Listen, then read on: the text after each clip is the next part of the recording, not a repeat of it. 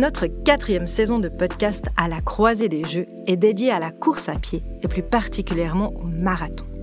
Elle fait écho à l'exposition Free to Run en route pour Paris 2024, qui retrace de façon inédite la révolution sociale du marathon. Elle raconte l'histoire de la conquête de la liberté personnelle et sociale à travers l'exemple de la course à pied. Aujourd'hui, nous avons le plaisir d'accueillir Maud Matisse, marathonienne, double championne d'Europe de course en montagne 2022 et maman qui continue à se lancer des défis de taille pour les prochains Jeux.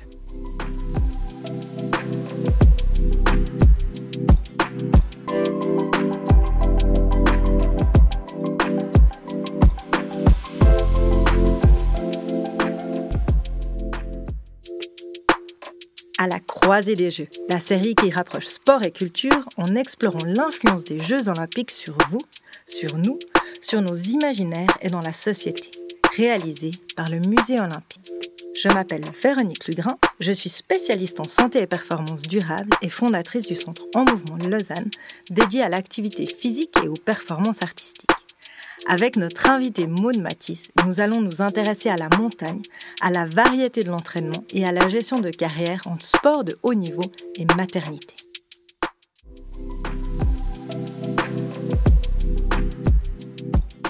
Maud Matisse, bonjour. Bonjour. Maud, vous êtes une sportive suisse de haut niveau. Vous excellez dans plusieurs disciplines, du marathon au ski alpin, en passant bien évidemment par le trail, votre discipline de prédilection. Aujourd'hui, à 35 ans, vous êtes dans l'âge d'or des disciplines d'endurance et grâce à votre forme olympique, vous avez récemment annoncé votre projet incroyable de viser une double participation aux Jeux. Vous visez Paris en 2024 sur la discipline mythique du marathon et Milano Cortina 2026 aux Jeux d'hiver en ski alpinisme, cette nouvelle discipline olympique. Vous êtes donc l'invité idéal pour notre podcast à la croisée des jeux et c'est un plaisir de vous accueillir aujourd'hui. Maud, êtes-vous prête pour la première question? Alors Maud, racontez-nous votre parcours et d'où vient votre passion pour la montagne? Alors, euh, j'ai passé toute mon enfance sur des stades d'athlétisme d'abord, euh, parce que de, 9 ans jusqu'à mes 18 ans, j'étais, euh, je faisais de l'athlétisme. Et puis, à, la, à mes 18 ans, j'avais envie de de découvrir autre chose, de faire d'autres sports, parce que j'en avais un petit peu marre de tourner en rond. Là, j'ai découvert, découvert, j'ai rencontré mon mari, euh, qui lui faisait euh, de la course à pied et du ski alpinisme. Et c'est comme ça que j'ai commencé, au fait, euh, avec lui. Et ça m'a plu. Je, je, pouvais m'évader dans les montagnes. Et, et j'ai vite vu qu'au fait, j'appréciais plus de courir en montagne que sur la route. Donc voilà, et c'est comme ça que j'ai commencé à faire des compétitions, du trail, euh, voilà, tout simplement. Et pourriez-vous nous raconter une expérience inoubliable que vous avez vécue lors d'une de vos courses en montagne? Alors, il y en a, il y en a plusieurs, mais il y en a une qui est assez récente et qui était, qui était superbe. Euh, je, je m'entraînais le matin, donc très tôt. J'étais partie à, à 5 heures du matin pour courir. Et puis là, tout d'un coup, euh, en pleine euh, pleine forêt, j'entends du bruit un peu comme ça. Puis j'avais peur. Je me suis arrêtée et tout d'un coup, devant moi, est passé un gros sanglier avec cinq ou six marcassins. Et ils m'ont vraiment passé, mais à 2-3 mètres. Et c'était impressionnant le bruit. Je pense qu'ils ont eu autant peur que moi. Mais j'ai pas fait la maligne, j'ai pas bougé. Et dès qu'ils ont passé, j'ai sprinté parce que j'avais pas envie qu'ils me suivent. Et c'est beau parce que c'est rare de voir des sangliers comme ça une fois dans ma vie. Et si on continue justement, vous, vous nous évoquez hein, cette passion pour la montagne, votre préférence euh, d'être en montagne plutôt que, que sur le marathon. Est-ce que vous pourriez nous, donner un petit peu vraiment les points des différences hein, d'entraînement qu'on va retrouver effectivement sur la longue distance, mais entre le terrain montagne et le terrain euh, ville ou bitume? Je dirais que pour le marathon, on est beaucoup plus sur la montre. On regarde beaucoup plus sa montre. On doit respecter des certaines allures, surtout si on veut performer. Hein. Donc euh, voilà, il y a toujours cette pression un petit peu du chrono. Trail, il n'y a pas du tout. On va beaucoup plus aux sensations. D'ailleurs, je, je, regarde rarement ma montre durant mes sorties en montagne, juste pour voir l'heure qui tourne. Sur le marathon, il faut vraiment entraîner cette monotonie de la foulée, ce plat. C'est toujours le même mouvement, et ça, il faut l'entraîner parce que ça fatigue, ça fatigue vite. Fatigue au niveau mental ou au niveau physique ou les deux? Les deux. Physique, parce que bien sûr, c'est toujours les mêmes impacts, et puis on, ressent plus vite les douleurs, je trouve. Et puis mental aussi, parce que quand il faut tenir 10, 15, 20 minutes à la même allure, qui n'est pas une allure confortable, c'est très long. et puis les lignes droites, elles sont souvent très longues aussi. Et en trail, ce qui est spécifique aussi et qu'il faut beaucoup entraîner, c'est les descentes étonnamment, beaucoup de personnes négligent les descentes, mais c'est celles qui, qui font le plus, enfin, qui font le plus de dégâts, qui fait le plus de dégâts, euh, parce qu'on travaille en excentrique et ça veut dire qu'on fait beaucoup de, dégâts musculaires et c'est ça qui, fait des courbatures. Donc euh, voilà. Il y a aussi la concentration en descente euh, et la technique, bien sûr, quand le terrain est un peu plus technique, quoi, forêt, racines, cailloux. Ouais, l'engagement. Et pour ceux qui ne savent pas, donc l'excentrique, c'est une manière de fonctionner au niveau des muscles. C'est les muscles qui doivent freiner en descente. Comme la, gravité nous amène vers l'avant, ça vient freiner. effectivement, du coup, ils doivent être dans la longueur et c'est ce qui, ce qui génère les, les courbatures.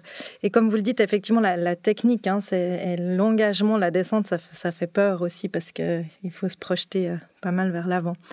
Magnifique. Mais malgré tout, même si vous préférez, vous avez quand même décidé de vous lancer le défi Paris 2024 marathon, même si c'est plus monotone et, euh, difficile mentalement et physiquement, c'est quand même ce que vous avez choisi pour, euh, pour ces Jeux. Et en plus de ça, aussi Milano 2026, donc en ski euh, alpinisme. Est-ce que vous pouvez nous raconter un petit peu ces aspirations, d'où vient votre volonté d'aller plus loin? Et du coup ben, de, choisir cette, euh, ces, disciplines. Alors, je crois que les Jeux Olympiques, ça fait rêver euh, la plupart des athlètes.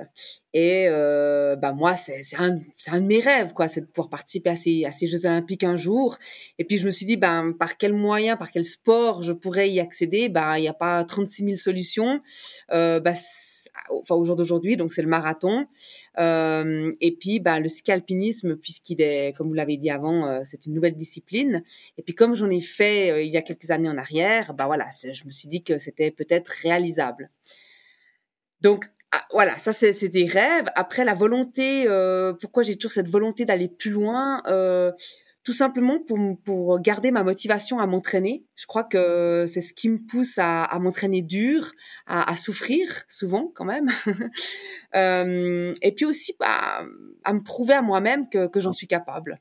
Voilà, c'est des, des projets, c'est des objectifs euh, comme dans une vie on peut euh, en avoir.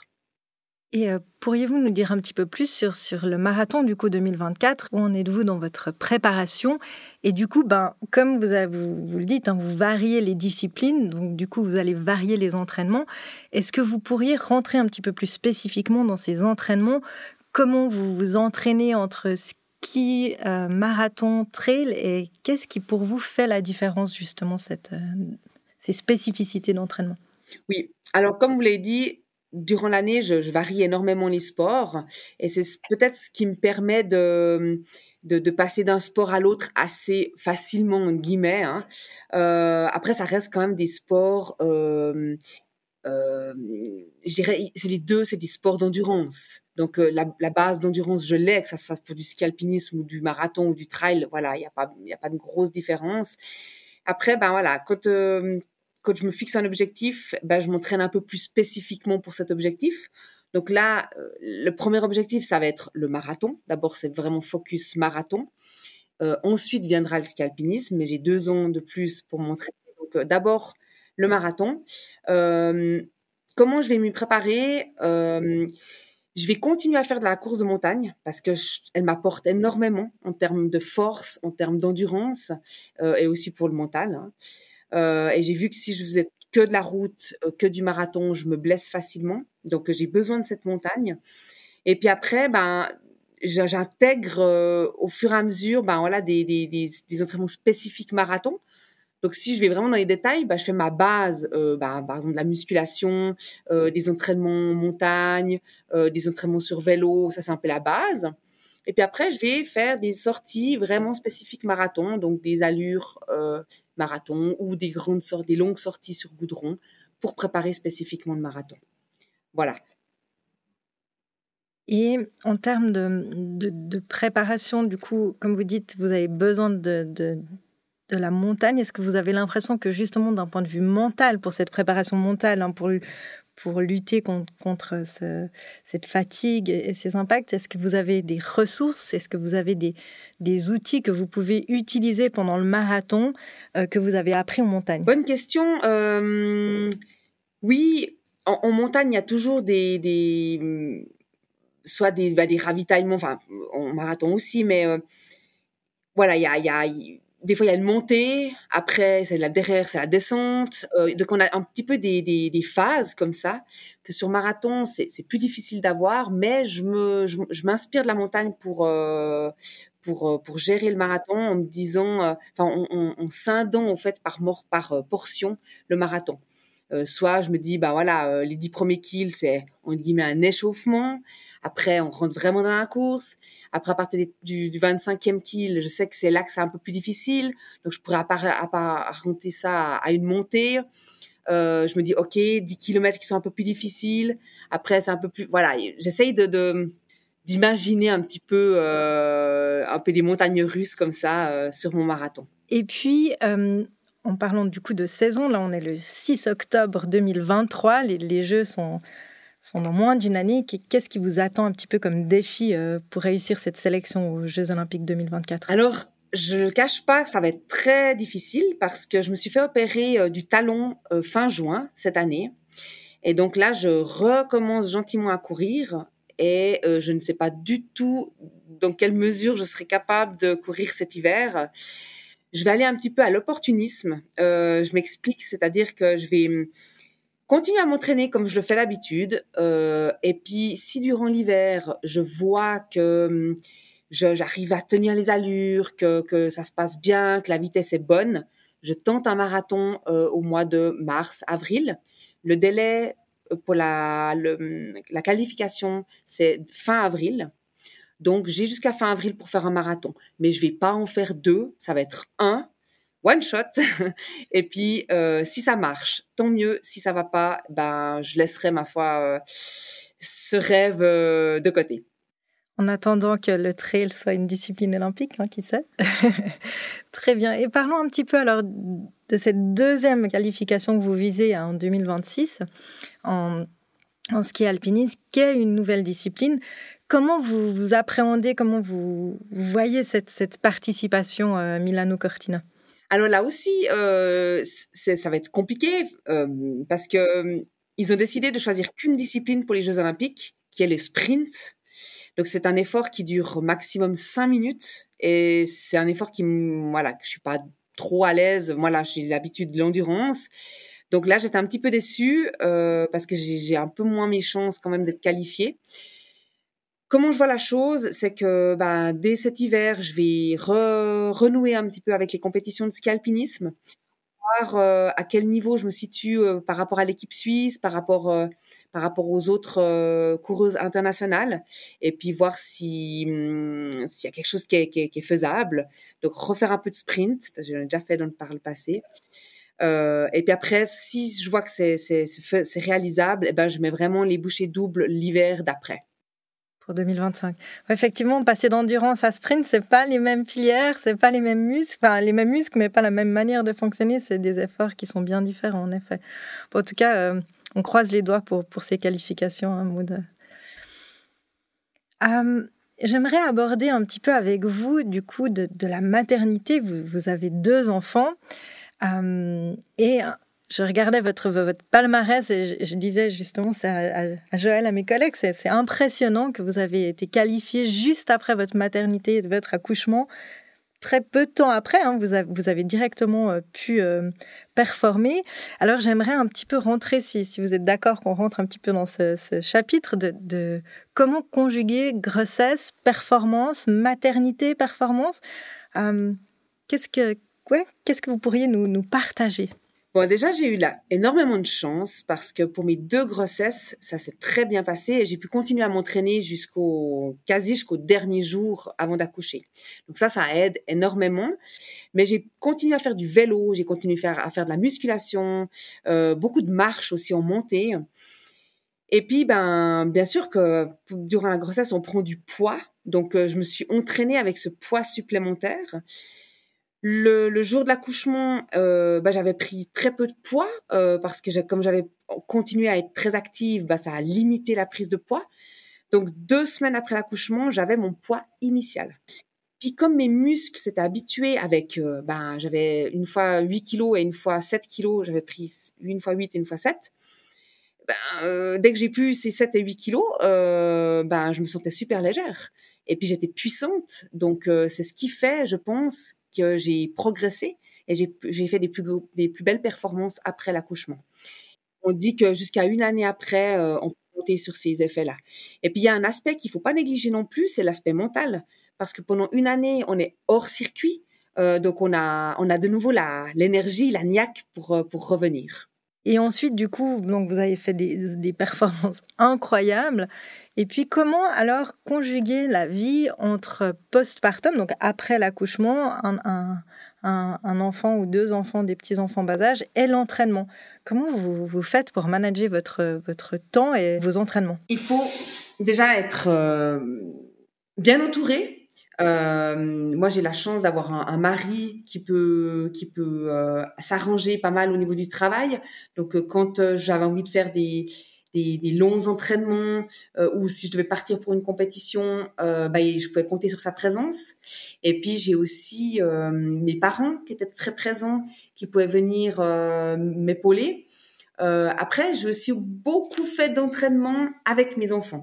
J'ai eu la chance, enfin c'est programmé aussi, mais euh, j'ai eu ma première fille, donc j'ai fait quasi, on va dire, le 85-90% de mes entraînements avec elle. Donc ça peut être courir avec la poussette, marcher avec elle dans le dos, faire de la musculation à la maison.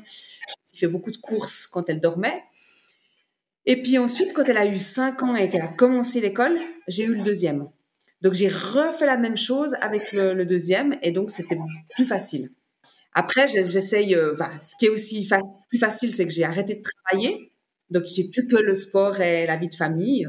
Ça aide, euh, voilà. Mais j'essaye quand même d'avoir le moins d'impact possible sur la famille. Donc, je me suis toujours entraînée, euh, voilà. Donc, soit avec l'enfant, soit quand ils étaient absents. Enfin, au jour d'aujourd'hui, maintenant, c'est facile puisqu'ils sont à l'école. Euh, je m'entraîne toujours quand ils sont pas là. Bon, après, la, vie de famille, être maman et euh, athlète à plein temps, accessoirement, c'est aussi un travail. Vous dites, vous avez arrêté de travailler, mais vous travaillez d'une autre manière, effectivement. Euh, avec toutes ces expériences-là, est-ce que vous avez, vous avez appris des, rituels de, récupération, de relaxation, de préparation qui sont différents avec, justement, avec ce statut Ça vous a permis un petit peu peut-être de prendre du recul, comment organiser votre entraînement ou organiser votre temps d'une manière qui laisse plus de temps à la récup ou plus de temps à l'entraînement? Est-ce que ça a modifié un petit peu respectivement à, avant d'avoir des enfants? Je dirais que les, entraînements sont un peu plus qualitatifs quand on a des enfants, euh, parce que comme bah, le temps est compté, euh, on va vraiment. Euh, si je, souvent je partais pour une heure, maximum une heure et quart. Euh, je faisais un entraînement vraiment assez intensif. Je vais pas commencer à ramasser les champignons ou regarder les petites fleurs. Donc euh, voilà, c'est une heure. Je sais que je, me, je suis partie une heure, mais je me suis entraînée pendant une heure. Euh, et puis bon, après le désavantage, c'est aussi qu'on fait un, peu toujours les mêmes parcours parce qu'on sait combien de temps ça nous prend. Et puis voilà, pour pas dépasser, euh, pour être présente euh, quand, euh, quand les enfants arrivent. Mais je pense que la, vie de famille permet de ouais de de de pas passer trop d'heures et puis de bah et ça, ça ça ça joue sur la récupération hein parce que dès qu'on est à la maison bah on pense plus aux entraînements et puis, euh, je pense que ça permet une certaine relaxation euh, mentale et physique. Magnifique. Du coup, vous n'avez pas d'autres euh, petits tips récupération ou que vous mettez en plus d'autres choses euh, comme on peut lire un petit peu euh, partout? Ça vous pour vous c'est la récupération mentale ouais et puis je crois que la meilleure les, les deux meilleures choses à faire c'est dormir Ça, y voilà, il n'y a pas de miracle. Moi, je, tous les jours, entre 9h, au plus tard, 9h15, je suis au lit. Et puis, puis essayer de bien s'alimenter aussi, avoir et puis boire, bien sûr. voilà, ça, je vous apprends rien. Fantastique. si vous deviez, en, prenant justement le, recul sur cette belle carrière déjà que, que, vous avez derrière vous, si vous aviez un conseil à, à donner, soit à vous quand vous étiez plus jeune, quand vous avez débuté, avec le recul de vous dire ah ben c'est quelque chose que j'aurais pu mettre, ou alors à une jeune athlète qui, souhaiterait un petit peu avoir une carrière euh, équilibrée entre vie de famille et, haut niveau Mais je crois qu'il faut bah, euh, pas se fixer de limites. Enfin, c'est-à-dire que c'est pas parce qu'on a des enfants euh, qu'il faut arrêter le sport. Je crois que voilà, je, suis le, bon exemple. par contre, bah, il faut savoir s'adapter. Si on a décidé d'aller courir à 8 heures et puis que c'est à ce moment-là que tout d'un coup il veut manger ou il veut son biberon, enfin voilà, il faut adapter un petit peu. Euh, et puis, un autre conseil que, que j'ai fait durant toute ma carrière et que je, suis très contente de l'avoir fait, c'est de varier. Euh, pas commencer forcément avec la course à pied, euh, parce que c'est un sport qui est assez monotone quand même. Euh, faire le plus de sport possible. Je pense que si je, je pouvais revenir en arrière, je ferais encore d'autres sports.